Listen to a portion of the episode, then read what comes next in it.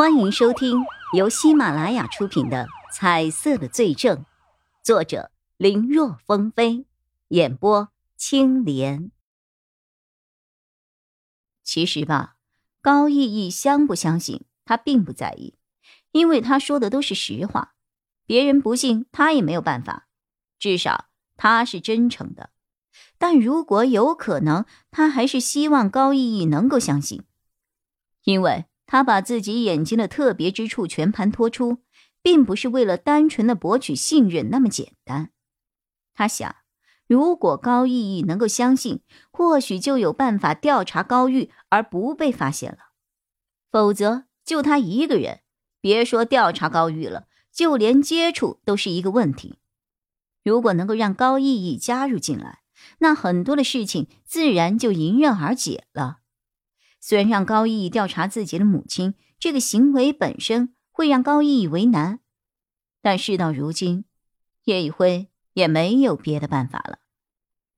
我，高毅毅已经有些相信了，可刚说了一个字，两个人的手机同时响了起来，是曹永浩和其他警员打过来的电话，有新的凶杀案发生了。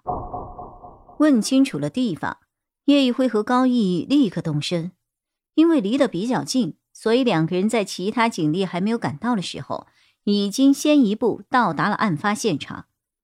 刚到楼下，他们就看到了一个中年女人正在楼门口来回踱步，满脸焦急，看样子就是那位报警人女房东。因为叶一辉和高毅穿着便装，女房东一看两人要上楼，急忙拦着。哎呀，别上去！楼上有户人家出事了，我报了警。警察说让我看着点儿，不能够让人随意进出现场的。哦，你好，我们是警察。说着，叶一辉和高逸逸取出了证件。女房东在证件和两人的脸上来回扫视着，最后还是摇了摇头。照片是对的。看你们俩这衣服不是警服啊！啊，我这个人心直口快，就不绕弯子了。我看网上说有很多不法分子会冒充警察的，我不确定你们是不是真的警察呀。在警车来之前，我是不会让你们上去的。哈哈，阿姨啊，你这么小心很好，呃，就是应该这么小心。不过我们两个真的是警察。你可以拨打幺幺零来确认我们的身份呐。我不打，万一那头也是你们的人呢？我还是等警车来了再说。你们都不许上去啊，不许动啊！看女房东如此固执，两人倒也不着急。等的时候，两个人没有闲着，又再一次的询问了情况。起初，女房东还不配合，觉得两个人会不会是小报的记者来套他话的。直到几分钟过后，其他警察来了，才确信了他们警察的身份。顿时，女房东满脸通红的向二人道歉。对此，叶一辉和高逸逸如何能生气？反倒是夸这位女房东警惕意识强。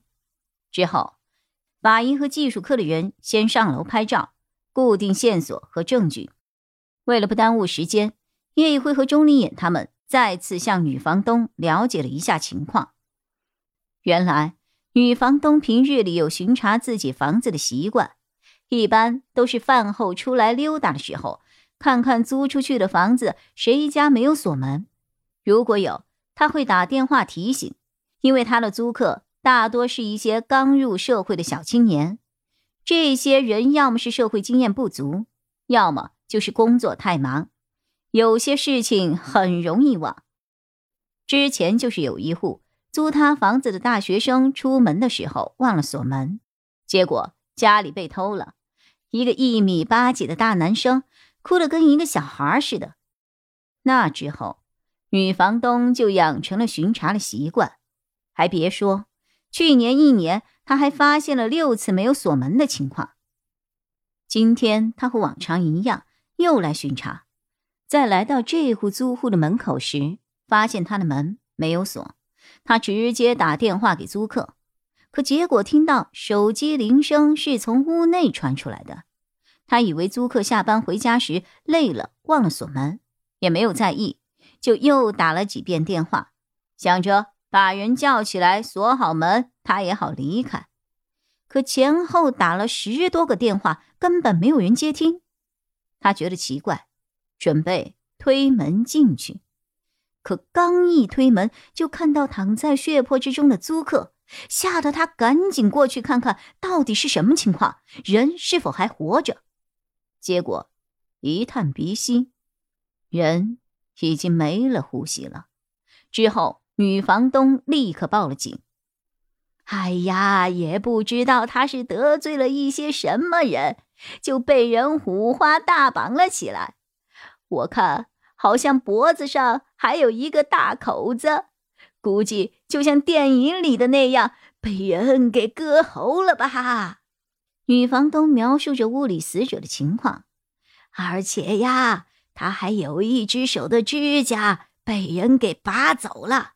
哎呀，血淋淋的呀，真是太惨了！他年纪也不小啦，怎么会死的？哎。死的这么惨呐！这些内容，钟离言等人听了也就听了，只当是对现场的一个大概了解。可叶一辉就不一样了。起初他没有在意，但随着听到五花大绑，还有指甲被人拔走的细节的时候，叶一辉的脸色顿时变了。他急忙询问女房东：“那个绳子是怎么绑的？”女房东不明所以。但既然对方问了，他还是如实复述。只是当时他惊慌失措，看的也不是那么的仔细。即便如此，从房东的字里行间，叶一辉也听了出来。怎么了？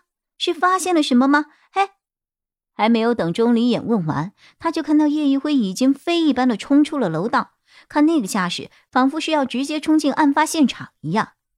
好在他的理智尚存。